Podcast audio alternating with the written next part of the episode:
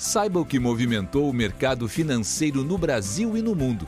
Você está ouvindo o Análise do Dia, um podcast original do Cicred.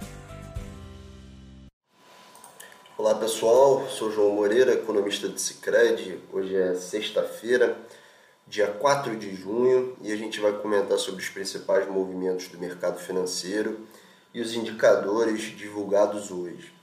Começando pelos Estados Unidos, destaque para o payroll de maio. Esse é um relatório importante sobre o mercado de trabalho americano.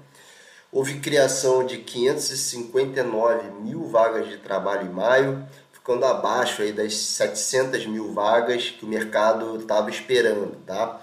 Em função da relevância do payroll para o diagnóstico do ritmo de recuperação da economia americana e, consequentemente, né, para para a política monetária do Fed, esse número mais fraco acabou ditando um pouco o comportamento dos mercados, lembrando que a última divulgação do payroll também mostrou um, um número bastante aquém do esperado é, pelo mercado. Tá? Então, esse número mais fraco ele acaba reforçando a ideia de que o Banco Central americano pode manter essa liquidez farta aí por mais tempo.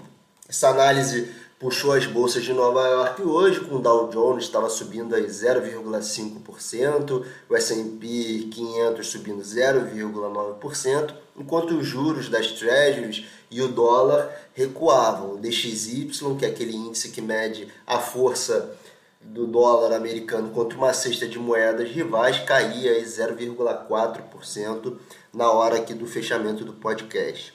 Além da geração de vagas, o payroll de hoje também trouxe dados sobre a taxa de desemprego, que caiu é, de 6,1% em abril para 5,8% em maio, uma queda bastante expressiva, né? historicamente uma variação muito elevada, enquanto o salário médio por hora subiu 0,5% na comparação mensal e na comparação anual subindo aí 2%.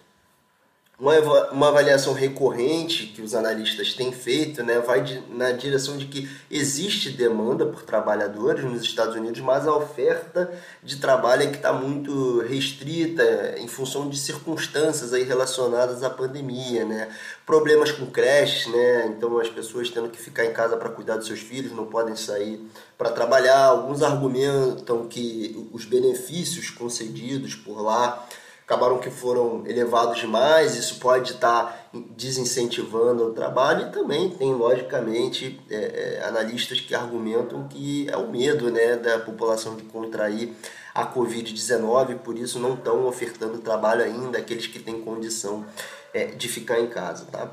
No mercado de commodities hoje, é, destaque para o petróleo que fechou em alta, o Brent para agosto subiu 0,8%, acumulando alta aí de 4,6% nessa semana. Acho que tem duas influências nesse movimento. De um lado, o dólar mais fraco acaba que barateia né, o, o, o barril do petróleo nas outras moedas, né? E também acho que tem a, a questão da, da, repercussão da decisão da OPEP+, no início da semana de manter o corte, do, o atual corte na produção de petróleo, né?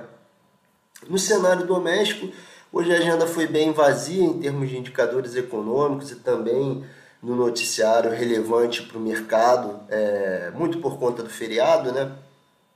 Olhando para os ativos, né? o movimento que a gente viu lá fora, é, nos Estados Unidos, acabou respingando aqui sobre os nossos ativos também. A gente teve recuo no câmbio, recuo nos juros e alta na bolsa. Com relação à taxa de câmbio, né, o dólar estava sendo negociado a R$ 5,04, agora no fechamento aqui do, do nosso podcast, caindo 0,8% em relação a ontem. E no mercado de juros continua aquele processo de desinclinação da curva de juros que a gente tem comentado aqui com vocês.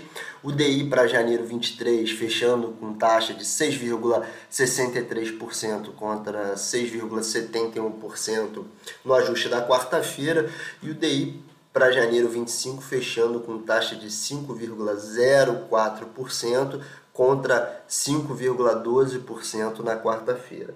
Na bolsa, o rally é, do Ibovespa continuou, com o Ibovespa aí subindo 0,3% na hora do fechamento do podcast. No noticiário relevante, acho que o destaque ficou para o anúncio pelo ministro da Saúde, Marcelo Queiroga, que informou hoje que o governo conseguiu antecipar com a farmacêutica Janssen a entrega de 3 milhões de doses da vacina contra a Covid para esse mês de junho. Né? Isso aí é, traz um certo otimismo com relação à possibilidade de acelerar o processo de vacinação por aqui.